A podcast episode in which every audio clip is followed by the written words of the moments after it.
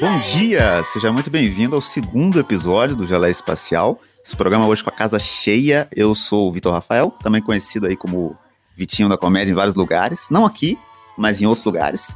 Tô aqui sempre com o Bruno Valdez. Oi, gente, boa tarde aí pra vocês. Bom dia, boa tarde, boa noite, né? Nunca vocês sabem quando vocês vão estar escutando isso.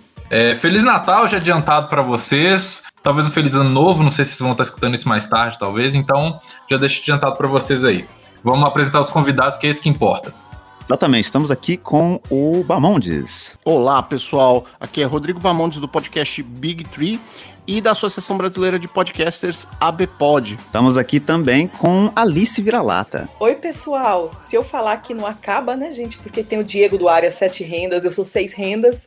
Então eu sou a Alice Vira-Lata, é, influencer jornalista de NBA, cubro no meu perfil, escrevo para o Área Restritiva, para o blog do Souza, sou editora de conteúdo do site do Big Tree, participo do pod também junto com Bamondes, vou participar também de dois projetos novos, um de basquete e não no ano que vem, um já vai ser lançado em janeiro, vocês já vão saber o que é, tem a ver com área, mas não posso contar ainda, com área restritiva e outras coisas, e sou a fundadora do meu querido, apaixonante Árbitros NBA, que é o único perfil no mundo que cobre a arbitragem da liga. Até 2025 a Alice está tomando o lugar da Dan Silver, gente. É dominação mundial, hein? Dominação mundial. E o terceiro convidado aqui do nosso programa hoje, Moa Rebodank. Fala galera, a Alice é espetacular, né? Só fazer um comentário aí antes de começar. Que tanto de projeto, top demais.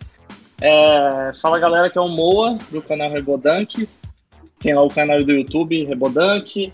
Só todas as redes sociais é Rebodank, Twitter, TikTok, faz uns videozinhos lá para basquete. E só o, só o Instagram que é RebodankBR. Tô na luta ainda para ficar com esse arroba Rebodank, mas é isso aí. Valeu aí pelo convite, Bruno e Vitão. Tamo junto. E o programa de hoje vai ser uma edição especial sobre o Christmas Day, né? Esse dia de Natal que a NBA sempre tem. A gente tem um tema especial aqui hoje, que não necessariamente falando da história dessa data, né? A gente tá gravando hoje, inclusive, na véspera de Natal. Todo mundo aqui parou a ceia no meio para gravar o programa. E o tema hoje é bem específico, na verdade, né? A gente vai comentar os acontecimentos prévios a um jogo e Bruno, explica para quem tá ouvindo aqui o que, que vai ser mais ou menos o tema desse programa de hoje. Então, galera, o que acontece é o seguinte, né? É, a gente queria fazer algo especial pro Natal, né? Que tá chegando é, Christmas Day na NBA. E assim, quem não conhece né, muito do Christmas Day, é, a NBA ela aproveita muito essa data porque NFL, MLB, as grandes ligas americanas não jogam nessa época. Então, o que, que, que a NBA faz? Coloca jogos da NBA enche de jogos, na verdade, e coloca os jogos mais importantes. Aí a gente tava pensando, o que a gente pode falar, né? A gente primeiro pensou, vamos falar sobre o Christmas Day no geral. Só que falar isso no geral às vezes fica um pouco abrangente, então pensamos, vamos pegar alguma coisa que todo mundo conhece, ou então se não conhece, deveria conhecer.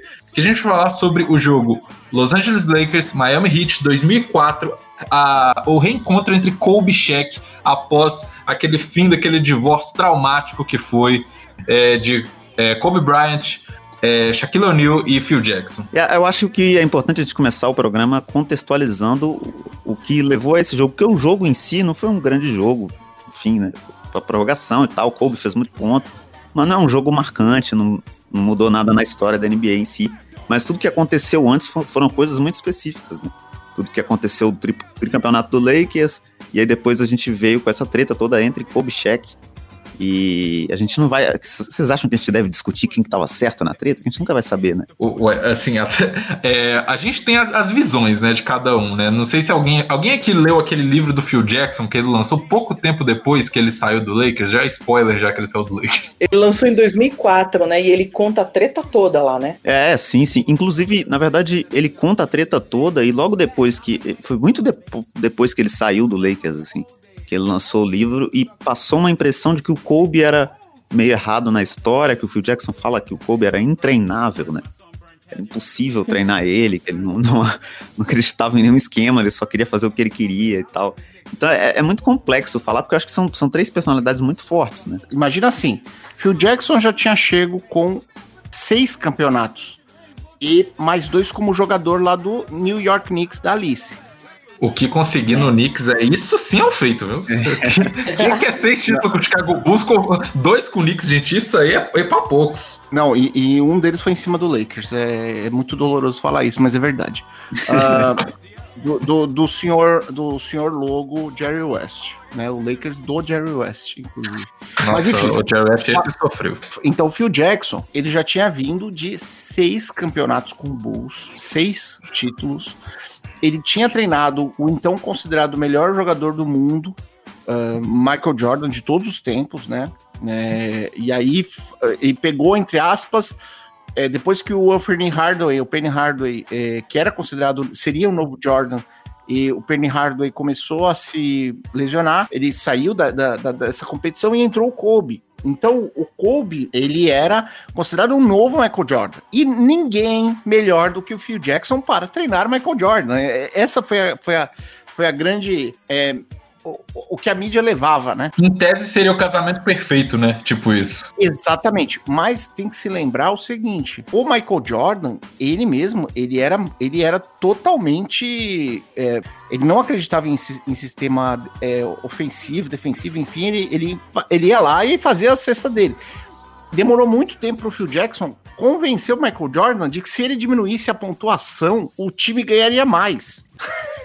E, e, mas ele conseguiu fazer isso. Com o Kobe, é, imagina o seguinte: o Kobe ele começou mais cedo na liga, ele pulou o college, ele pulou é, é, essa, essa etapa que leva ao amadurecimento da relação jogador-técnico para os jogadores de NBA, o tempo de college é essencial para eles aprenderem a respeitar os, os coaches, os técnicos. E ele fez um pouco, isso foi, tipo assim, acho que ele foi um dos primeiros, antes dele foi o Kevin Garnett, se eu não me engano, uhum. e depois foi o Kobe, né? Ah, é, Kobe e o Tracy McGrady, que foi próximo também, o LeBron, né? Mas uh, o, o, ponto todo do Kobe foi esse, esse aprendizado, e é, e é estranho, porque olha só, o, o Phil Jackson comenta esse assunto, e ao mesmo tempo, o Kobe Bryant respeitava absurdamente o Coach K. O Coach K, quando eles foram depois, né, anos depois, quando eles foram no Redeem Team lá de 2008, ele falava que o, que o, o Kobe respeitava absurdamente o Coach K e quem não respeitava o Coach K era o LeBron. O LeBron, o Coach K tentava falar com ele, o LeBron virava as costas e andando. Mas tem essa história que não depois, Bah. Justamente a primeira vez que o LeBron fez isso, para quem não sabe, ouvinte, gente, eu sou mais fanática pelo Duke do que pelo Knicks, e não é porque o Knicks está em uma fase, porque acho que o pessoal mais novo que acompanha fica nessa, nossa, como é que torce com um time que não perde? Não é assim. Desde quando eu comecei na década de 90, meu, acompanhar o Knicks, eu já era mais louca pela Duke sempre. E a primeira vez, fez isso, o do Coach K falou, joguem no YouTube que tem assim, look me in the eyes, Coach K, olhe-me nos olhos. Que ele foi o que ele falou pro LeBron falou nunca mais faça isso, ou seja, aquele polonês de 1,78m deu aquele esporro naquele homem grande, e o Lebron atribui ao DK a capacidade de liderança que ele tem hoje. Esse é um problema, é, especialmente dos, dos, é, dos norte-americanos, dos estadunidenses, de que eles já têm uma questão de que, olha, eles não, eles não sabem é, eles têm que aprender a lidar com, com treinadores e a maioria deles não. É, agora que naquela época era menos, né? Mas agora praticamente todos passam no máximo um ano de college para se colocar para para a liga, né? Se ofertarem para draft e ou então até pulo, né? Então é, esse era um, era um ponto principal aí do Kobe. A questão também que eu entendo é o seguinte: o, tem a entrevista que o Kobe fez junto com o Shaq, não sei se vocês viram aquele cara a cara que os dois fizeram.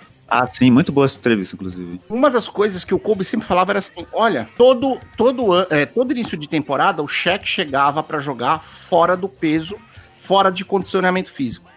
Sim, e isso aí era uma, é, é uma, uma coisa que eu até lembro, o, não sei se alguém aqui já leu, até sou alguém eu digo até para os ouvintes, né? O livro do Phil Jackson, 11 Anéis, eu recomendo muito, que eu falo que assim, é um livro que ele vai para além do basquete, ele entra na questão da vida. Phil Jackson é um cara que eu sou muito fã dele. É, mas que ele até cita a primeira vez que ele conheceu o Shaquille O'Neal. Que ele fala que, se eu não me engano, o, o Shaq foi visitar ele na casa dele lá em Montana. O, o Phil Jackson ama Montana. Montana tem absolutamente nada, mas aquele homem ama Montana. Acho que deve ser por isso, né? Ele tem paz lá.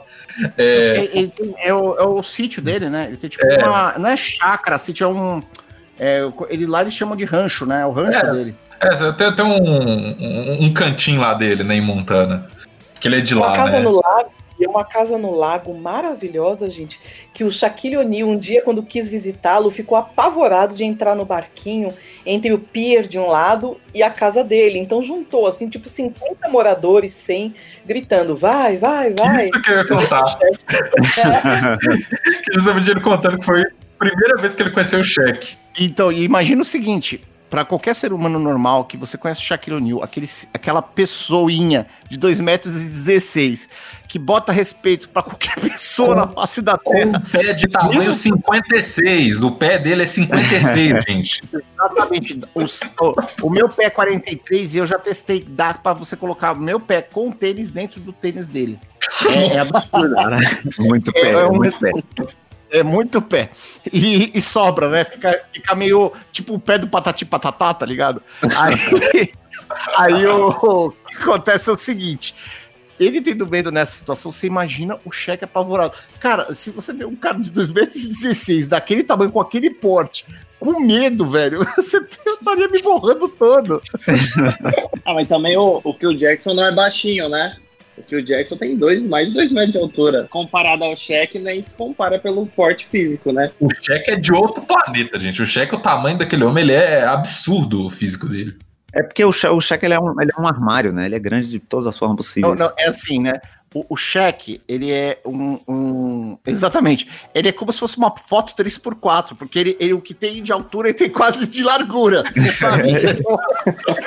é, é, é, mais ou menos isso a proporção dele. É absurdo de largo. Então, realmente é, é, é uma coisa assim que, que te, te impressiona. Parece que o cara tem 3 metros, porque nós olhamos volume também, né? Tipo, você pega um Anthony Davis, que é quase a altura do cheque, mas ele é magrinho parece que ele é metade. Ah, né? Inclusive, a envergadura do, do Anthony Davis é maior do que a do Shaq, com o braço para cima, mas ele não parece mais alto, porque ele é magro. Né? Mas uma das questões que eles, voltando à questão do, do assunto lá, o, o Shaq chegava sempre fora de forma, o, isso deixava muito puto o Kobe, porque o Kobe sempre foi aquele negócio assim, ele, é, ele treinou para ser o melhor, e o treino dele para ser o melhor, ele tre sempre treinou muito e tal, ele era aquele tipo de jogador que não é, não admitia chegar fora de forma. Se chegasse fora de forma, com os jogadores mais, é, é, vou falar, juniores do time, ele praticava bullying pesado. Então a galera tinha medo. O, o Kobe, muitas coisas que o Kobe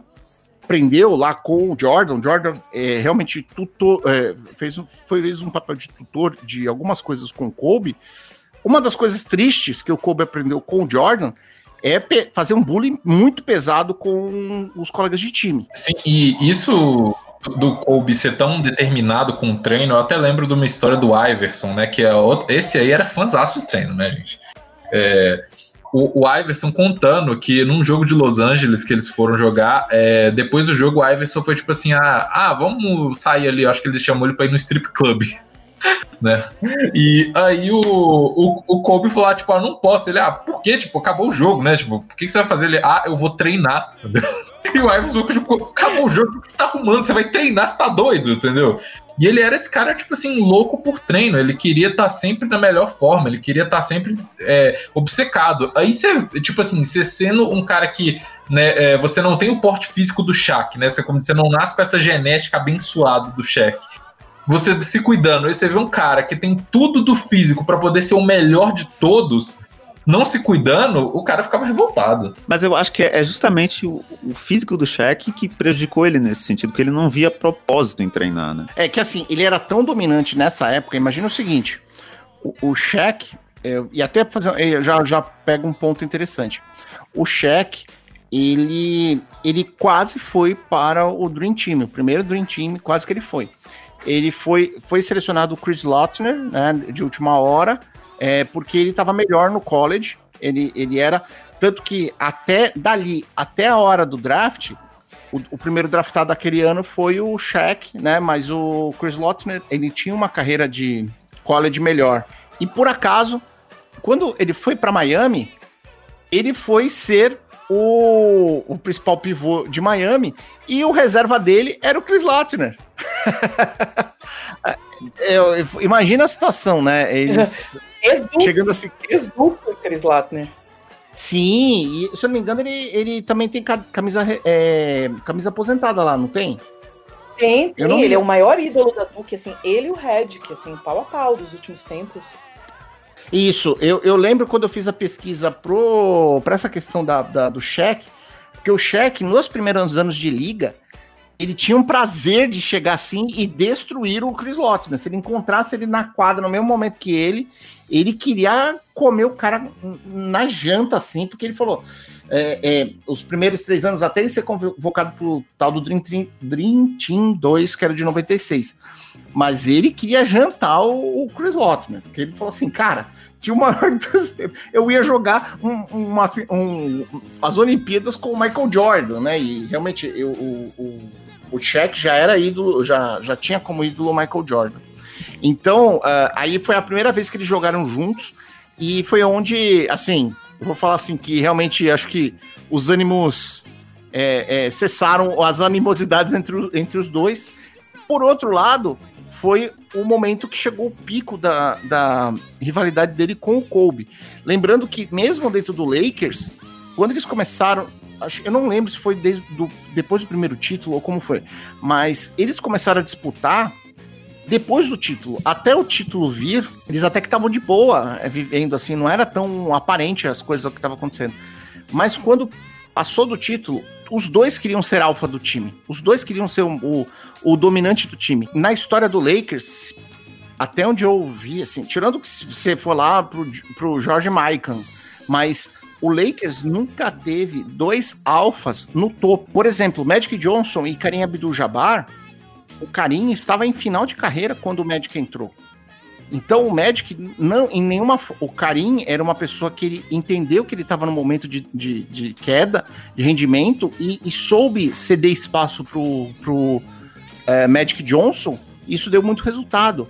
O, o, que não, o que aconteceu no caso do Lakers é que os dois estavam no auge, os dois queriam ser o dominante no time e naquele momento para quem lembra como é que era, todo mundo tinha olhos pro Shaq. O Kobe poderia ser o novo Jordan, mas o Shaq, ele, ele veio com aquela história dele quebrar as tabelas, dele, dele ser um jogador tão dominante dentro do garrafão, é, é, era um negócio que era muito visível, assim. É, é, aquele. Quem não lembra do comercial do Shaq quebrando tabela? Não, não, tem aquele vídeo clássico que ele dá uma enterrada, dá uma enterrada e a tabela vem junto com ele, velho.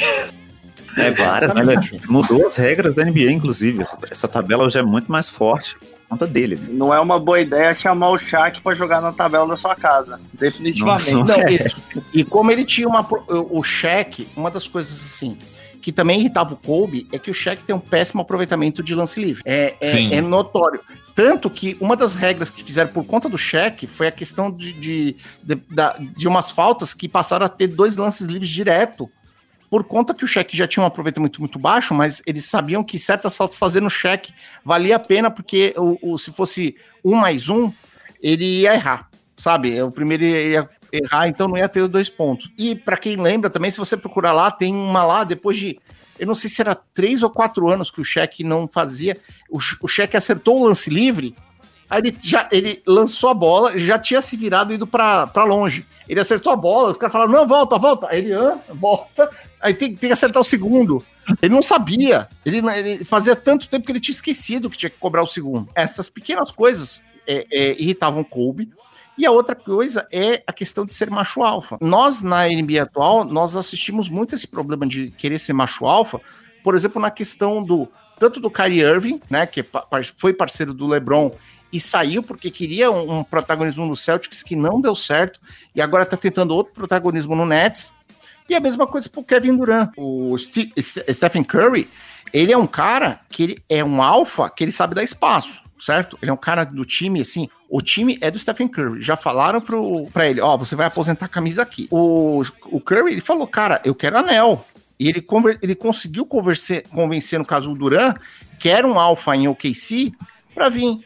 Só que o Duran, ele, ele entendeu que ele, por mais que ele ganhasse os anéis em, em no Golden State, ele não conseguiu uh, se sentir dono do time. Você percebe? É, foi uma questão assim de ego. O cara não estava conseguindo se, se entender. E imagina isso. Eu falo assim: é, é, o, o Duran, ele saiu entre aspas, foi uma derrota tal, mas ele já estava pensando em sair. O, agora imagina isso: Shaq e Kobe, eles são o topo do topo. Tipo, Não tem depois dele. É tipo assim, se você pensar naquela pirâmide da cadeia alimentar, tá ligado?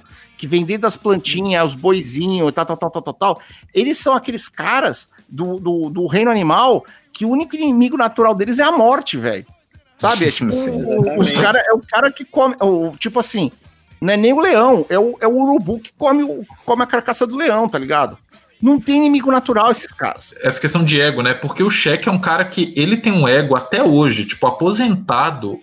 Ele arruma treta com o Dwight Howard só porque apelidaram o Dwight Howard Superman igual ele, entendeu? Tipo assim, Já vê o Magui. gente, Até quem é Javel Magui na fila do pão? Quem é Javel Magui? Você às vezes nem lembra que Javel Magui existe. É, mas tudo isso entra na questão de.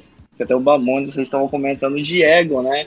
Porque assim, eu acho que a gente, principalmente no mundo do esporte, e esses jogadores mais.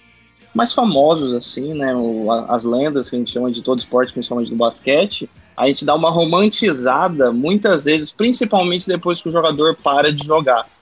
Vou dar um exemplo, por exemplo, do The Last Dance, que veio mostrar muitos lados. E olha que teve a assinatura do Jordan. Então, muita coisa eu acho que ainda não mostrou, muita coisa só os jogadores ali sabem. Mas mesmo assim mostrou bastante o lado. O Bamontes comentou no comecinho, né? Quantos anos o Jordan levou para realmente entender que ele fazendo um milhão de pontos por, por jogo não daria certo. É, tudo que rola, esses jogadores, eles, principalmente né, os que vêm direto, na época, podia, do, do high school, os caras já vêm desde criança sendo exaltados nas escolas. Então imagina o psicológico. Cara, você com 10, 12, 13 anos já é considerado o rei da escola. Você já é exaltado, a pessoa, as crianças aí só por estarem perto de você já são exaltados. Então imagina essa pessoa na mente dela como ela vem trabalhando quando ela chega com 19, 20 anos na NBA. Que aí ele já vem há anos sendo o, o fera, né? Na cabeça dele ele é o melhor de todos. E aí, quando você chega numa equipe, aí dando o exemplo até do Jordan, do Kobe, podemos falar até um pouco do LeBron, mas acho que no começo da carreira também era assim. Quando você chega numa equipe da NBA, esse caso aí do Kobe do Shaq, e você, é, essa questão do Kobe do Shaq foi do osso. O, o Kobe foi draftado em 96, em 2000 eles já eram campeões na temporada 99-2000. Então, você vem com essa, com essa criação, mesmo com a mentalidade do Kobe, Aí você chega numa equipe e tem um outro cara igual você? Pô, como assim? A minha vida inteira eu fui sempre, eu fui sempre o melhor, eu sempre me, assim, é lógico, me dediquei mais e fui sempre o melhor. Como assim tem um cara que pode tirar o meu holofote? Então o ego, cara, é, para essas grandes estrelas, o ego assim bate fortíssimo. Quando o inimigo tá fora, você enxerga o adversário como teu inimigo, todo mundo se junta, cara, vamos lá, dá sangue, ah, eu passo a bola pra você, beleza. Quando o teu inimigo tá do teu lado, cara, começa que você tá numa disputa sempre querendo, tipo assim, você quer dar um jeito de tirar o cara da, da jogada. Você quer tirar o cara da jogada, você quer fazer não sei o quê, você tem que ir treinando. Eu não sei se foi, eu não, pessoal, não lembro se foi o campeonato de 2002 ou de 2003, que o Kobe fala que ele tava mordido, ele não tava falando com o Shaq, mas eles combinaram, ele viu um lance e fez um aéreo pro Shaq, que ele sabia que ele ia, era um jeito de conquistar o Shaq pra trazer ele pro jogo pra ganhar o campeonato. Ou seja, os caras não estavam Foi nem se falando. 2003, foi.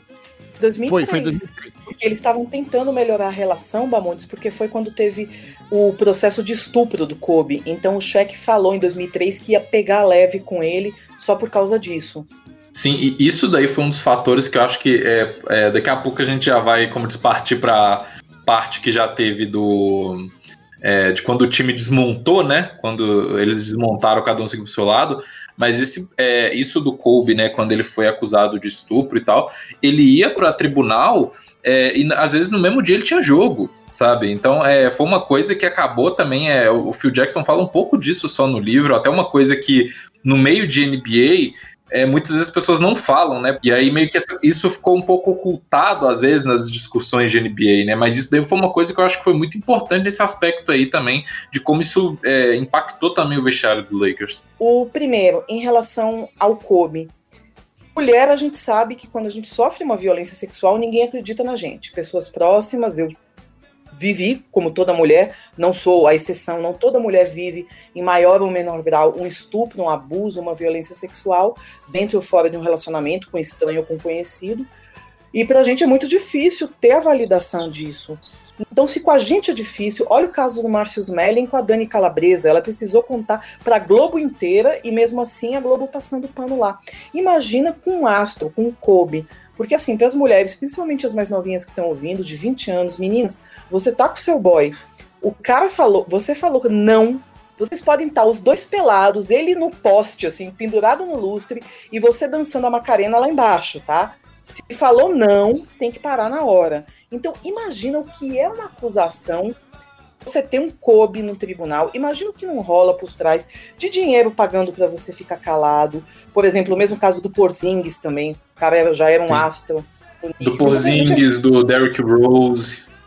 Também, Porzingis, Derek Rose, eu fiquei decepcionada, porque foi quando eu escrevi um texto pro ar, eu não lembrava ou não sabia da história, quando eu soube, fiquei super decepcionada, assim, terminei o texto, assim, aquele mau humor todo.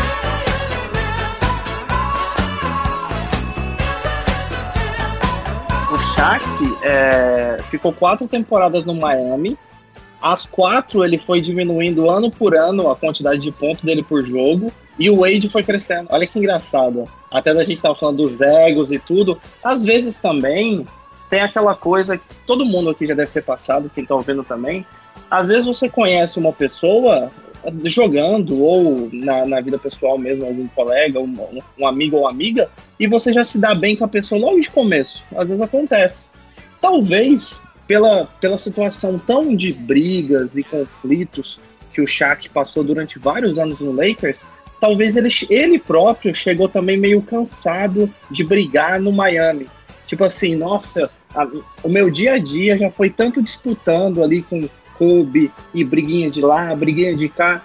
Já tô meio. Isso eu tô supondo, tá, gente? Não sei se foi isso que aconteceu, mas é, é uma possibilidade dele ter chegado no Miami e falado, nossa, tô de saco cheio, ele viu o Wade despontando, às vezes ele se deu bem com o Wade, e por isso que ele cedeu um pouco.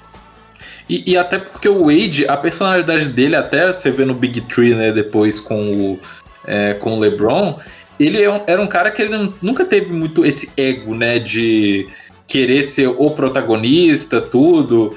É, tanto é que ele abriu mão de muito né, da, dos pontos dele para o LeBron poder pontuar.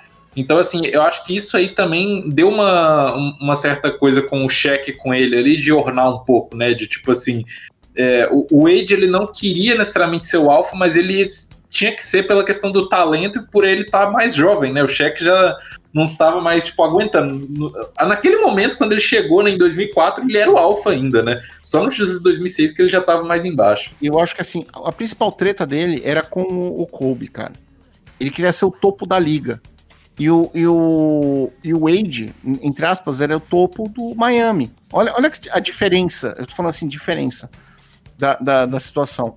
E, e eu acho que isso é, culminou para ele tratar melhor, ou seja, ele saiu daquele ambiente que ele já não se sentia bem por N motivos. Ele tá num outro ambiente, cara, naquele momento ali era o era o Pat Riley.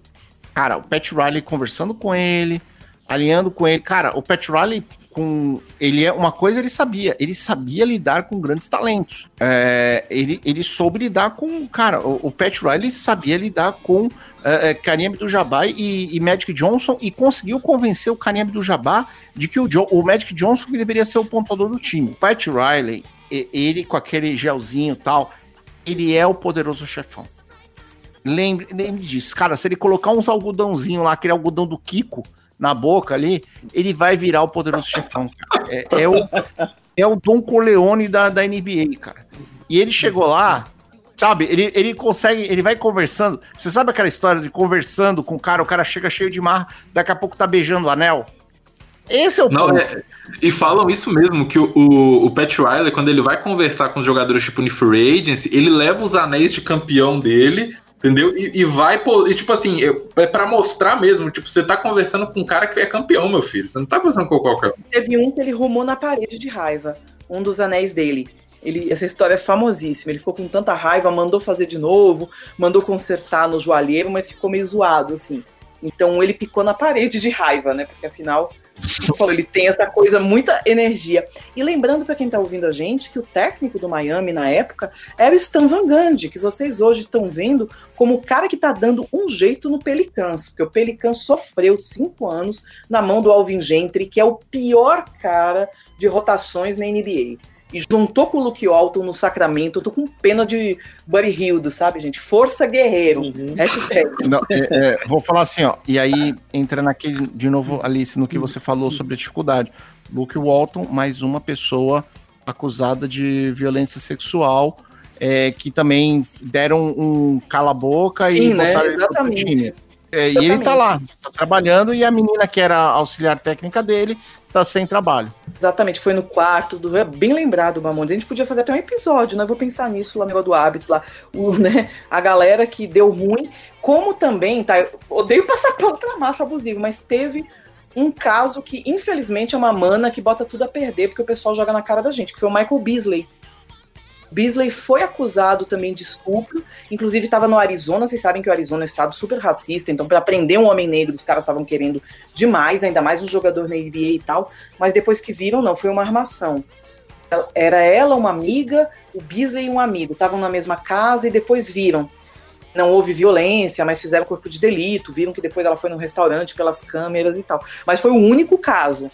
O, uma coisa que falam, por exemplo, do Porzingis, a, a, a mulher que acusou o Porzingis, né, teve é, umas situações que ela não conseguiu, é, ela teria, entre aspas, uma documentação para demonstrar. Quando ele, eles cobraram, ela demorou para demonstrar. Quando demonstrou, tinha uma, falsa, uma assinatura falsificada do Porzingis. E aí, o caso do Porzingis, eles, é, entre aspas, foi, é, foi é, tirado do, do tribunal no momento em que estava virando a maré com, com relação à mulher que acusou. Agora, é que assim, como eu não tenho todos os detalhes, eu sei, eu lembro dessa parte que foi realmente uma questão de que a última coisa que a imprensa de Nova York apresentou foi que ela não estava conseguindo é, manter as acusações dela, e aí o advogado dela tinha desistido do caso. E aí ia trocar advogado, ia dar uma, um outro ruim.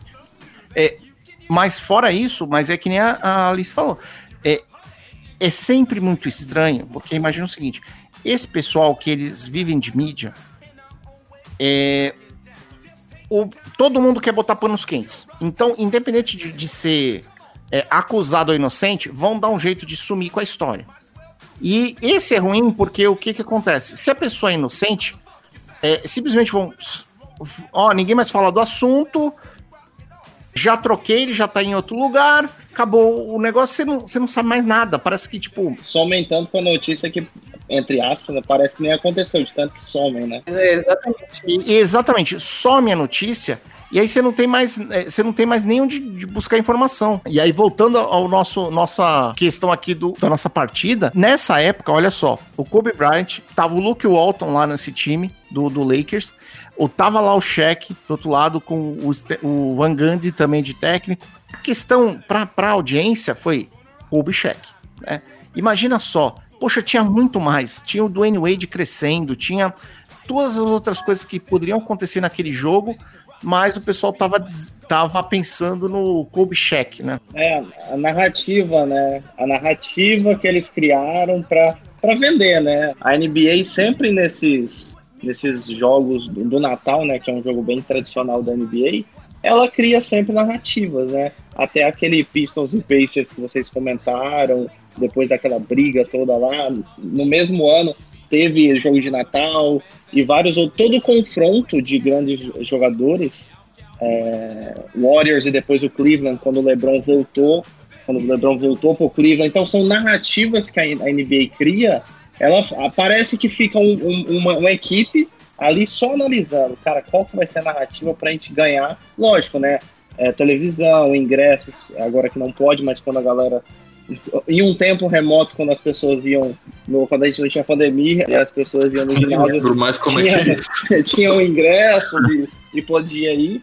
Então foi a narrativa, por isso é uma pena, igual o Bamondes falou, porque tinham tantas outras coisas para a gente falar é, o Wade, né, uma, um jovem despontando, apesar que ele jogou bem nesse jogo, mas só se fala disso, só se e, e até se lembra, né, se você as pessoas, quem está ouvindo aqui for pesquisar na internet sobre esse jogo de 2004 do Natal é, entre Lakers e Heat, as manchetes e a maioria das descrições é só Shaq. Tipo assim, se você for ver em quesito esportivo, é, o jogo Lakers e Heat não fazia tipo tanto sentido você ter o Lakers, porque o Lakers estava uma draga depois que o Shaq saiu. Foi assim, implodiram aquele elenco todinho. Era tipo assim, o Kobe mais o resto. Era um catadão do Lakers ali. Que, assim, se você falar assim, é, por exemplo, é, se for pegar os outros jogos foram os mais vistos de todos os tempos, jogos de Natal, né? É, eu até peguei a listinha aqui para ver direitinho. O, os outros jogos foram o seguinte: o em segundo ficou jogo entre Miami e Lakers de 2010, que era o atual campeão, né, do Kobe do Gasol contra o, o Big Three, né, do LeBron, Wade e Bosch. E o outro foi do Golden State contra, é, contra o Cleveland em 2015. Então, assim, é, eram jogos que, se você for ver, eles tinham uma, é, uma competitividade esportiva muito alta. Já nesse jogo, era uma superioridade do Hit. Tipo assim, vendo no, no papel de questão de número de vitórias até então, tudo, o Hit era muito mais superior. Mas essa questão da narrativa do Kobe do Shaq era tão forte, mas tão forte, que acabou virando o jogo mais visto da história dos jogos de Natal. Ele bateu 13,8 milhões de, de, é, de, visualizações, né, de pessoas vendo simultaneamente. Essa narrativa que você comentou, realmente o Lakers lá em 2004 não estava tão bem no campeonato. E olha só que no Miami Lakers de 2010 os dois estavam bem. Mas esse outro que você comentou de Cleveland, que eu até citei, Cleveland e Golden State de 2015, olha a diferença. O Warriors, no Natal de 2015, estava 28-1, 28 vitórias e uma derrota. O Cleveland estava só com 19. Então, se a gente for pensar, é a mesma coisa, né? Um Warriors muito superior. Por que que estava no Natal? Porque o LeBron tinha voltado para o Cleveland. É a narrativa. Uhum. É, sempre é, sim, sim. E, e é, é, confuso realmente pensar, o Bruno comentou que o time do Lakers estava todo desarrumado, né? O segundo melhor jogador depois do Kobe era o Lamar Odom, tipo, Ok. Aí que você vê que a coisa tá feia. Não, mas na época ele jogava muito, ele jogava muito bem na época. Mas é que tem uma coisa que tem que ser, ser vista, é o seguinte. No ano anterior eles tinham sido finalistas, né? Então, assim, por mais que o time tivesse sido desmontado, como esses jogos de Natal, em geral, eles são anunciados antes da temporada andar, você imagina que, olha, o time deve ter desmontado tanto. Mas para você ter uma ideia, né?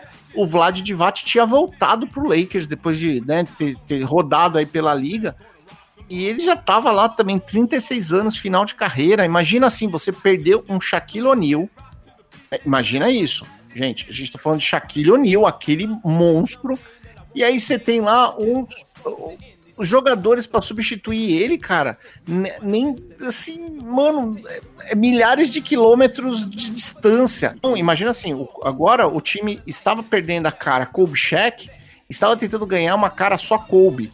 Então tava tudo, tudo em volta ali, tava no Vucu Vucu, né? Tava no, no vocabulário, tava no Vucu Vucu, no rola-rola, estamos vendo para onde vai, onde é que vai encaixar. É, o jogo em si, que a gente estava comentando entre, entre Miami Lakers do, do Natal, nesse jogo de 2004, ele acaba com o Miami vencendo, né? No último segundo, inclusive, o Kobe tem uma chance de, pegar ter uma game winner ali, dar um arremesso final para tentar ganhar o jogo. Ele acaba errando o arremesso. E a impressão que fica é muito ruim, fica a impressão de que o Kobe não conseguiria. Tá tendo muito foguete aqui que é Natal, viu, galera? Tá tendo Ou é Natal daqui... Ou ah, não tem como saber agora. Mas acaba ficando uma impressão muito ruim pro Kobe, né? O Kobe fica meio de vilão, assim, do cara que não vai conseguir sozinho e tal. E ele ficou assim um tempo com esse, com esse estigma. E ele jogou bem, né? Ele, ele fez 42 pontos nesse jogo, ele jogou muito bem. Mas, foi o que você comentou, né? Como a última bola ele não matou, fica, fica essa Uma coisa que tem que ser, ser falado. Normalmente, esses grandes. Quando esses caras precisam brilhar muito, é que o time tá ruim. Eu falo assim, você vê, por exemplo, o LeBron aí, o LeBron no Lakers, ele tá na média dos 30, 35. É muito difícil sobrar, é, ter muito mais pontuação que essa, porque ele consegue dividir. Quando acontece isso com o Kobe, 42, é, e ele ainda perde o jogo, o que acontece? Ele tá faltando opção. Faltou opção para ele jogar. É isso, é o que a gente comentou, inclusive, do Jordan, né? O Jordan só foi campeão quando ele entendeu porque ele precisava pontuar menos para ser campeão. E é o que muita gente fala, às vezes, que, por exemplo, hoje tá naquela disputa de pessoal que é, que é um, muito que a Nike faz para levantar a venda de tênis, que é sempre levantar a, dis- a disputa do melhor de todos os tempos. Né? E, e, cara, e aí fala assim: ah, não, era o Kobe, agora não é mais o Kobe, agora é o. eh, é o LeBron, que é o melhor de todos os tempos, e bababá, ele que vai disputar com o Jordan, e legal. É, assim, em termos de você pode discutir por N pontos, mas o, o principal argumento que é anel não é nenhum dos dois, é o Bill Russell. Sabe? Eu, eu falo assim, e, e o Bill Russell, o, o principal argumento do Bill Russell é que ele, ele, ele era excepcional, mas ele se ele trabalhava sempre em prol do time. Ele virou um cara defensor, ele era muito ofensivo, virou um defensivo pra, em prol do time. O que eu falo assim, ah, a mídia vai, vai jogar lá, mas assim, o Kobe, ele quando ele tinha um time bom, os números dele eram menores, assim, no sentido de que ele não precisava muitas vezes jogar tão bem para fazer o absurdo de pontos que ele fazia, porque ele tinha gente para dividir a, dividir a tarefa. Quando ele precisava fazer esses pontos, tipo aquele jogo de 81 pontos, etc., é porque o time tava ruim. Né? É que era Então, só ele, né? E também vem um pouco muito da confiança, né? O Bamontes falou. Se ele tá vendo, ainda mais essa a mentalidade que o Kobe tinha. Se ele tá vendo que o time não tá tão bom, ou tá ruim mesmo, imagina na mente dele, cara, eu treino feito um. Eu treino pra caramba.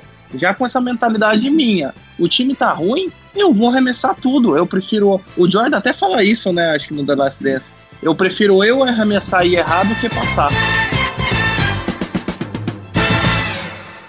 I got, I got, I got, I got loyalty, got royalty inside my DNA. Mas aí, esse foi o nosso programa especial sobre esse, esse momento, né, da história, histórico da NBA. Minha mãe tá me chamando aqui agora, mãe, tô só gravando um negócio aqui rapidão, depois eu falo com você. E. Tá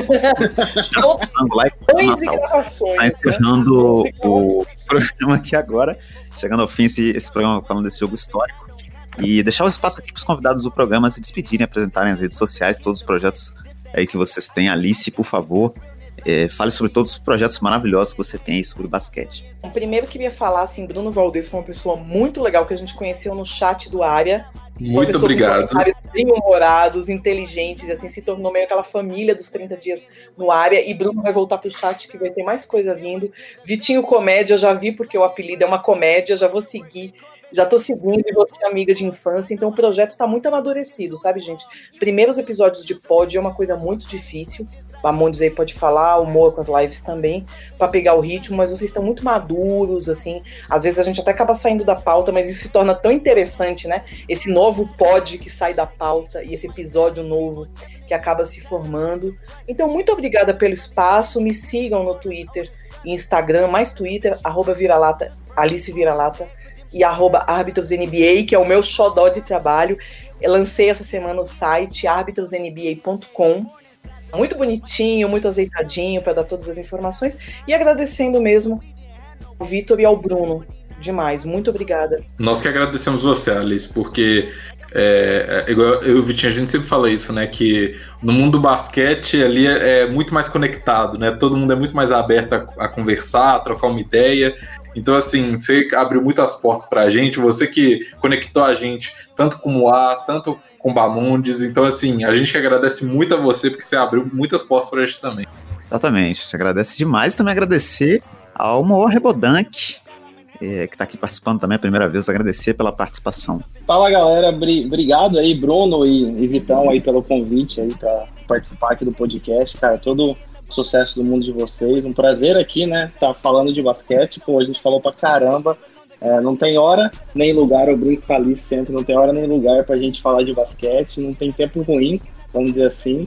Agradecer também a Alice e o, o Bamondes, que, pô, duas grandes, grandes figuras aí do basquete, tanto seres humanos, né, cara? Pô, pessoas incríveis, sempre estão.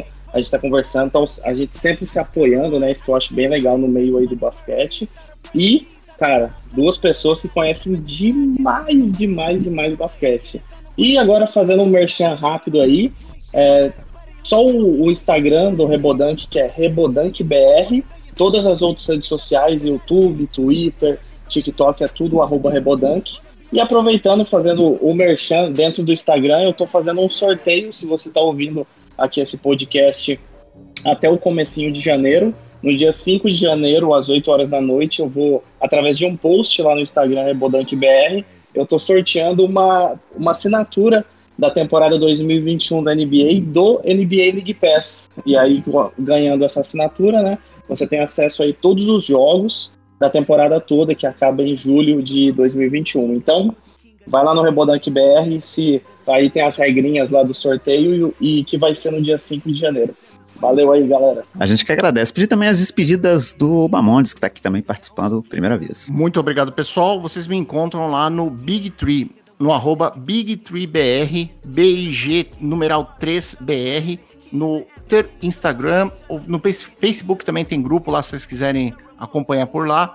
Uh, estou também, sou uh, da parte de tecnologia de pesquisas lá da Associação Brasileira de Podcasts, a ABPod.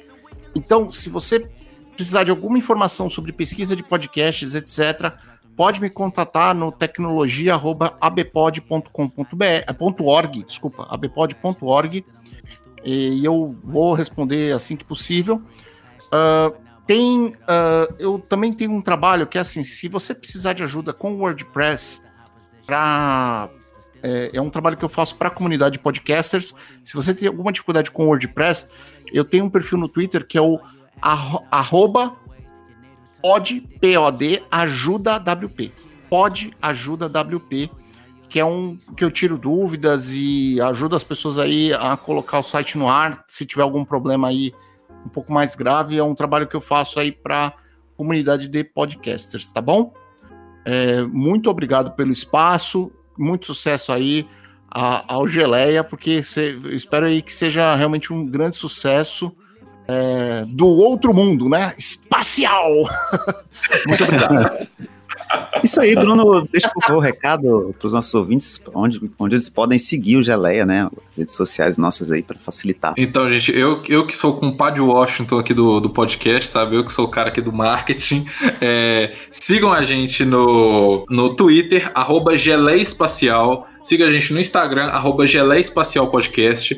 Procure a gente no Anchor, nos, no, nas nossas redes sociais. Tem o Linktree ali que tem todos os, os links pro Anchor se quiser escutar. Se estiver escutando no Spotify aqui, né, já está escutando a gente. Então, sigam a gente. E, Vitinho, eu queria fazer um pedido especial para você. Só para assim, que às vezes as pessoas pensam, nossa, o Kobe e o Shaq, depois ficaram próximos, mas só uma prova que eles são tão tretados. Aí na edição se coloca pra gente.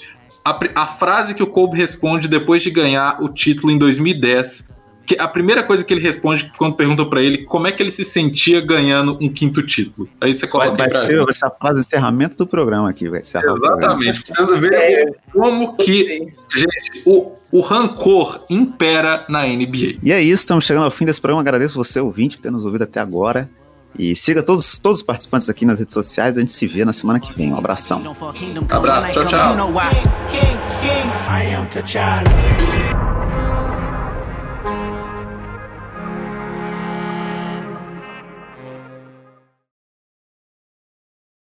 We know what it means as a team, but what about individually for you? He's got one more to Shaq.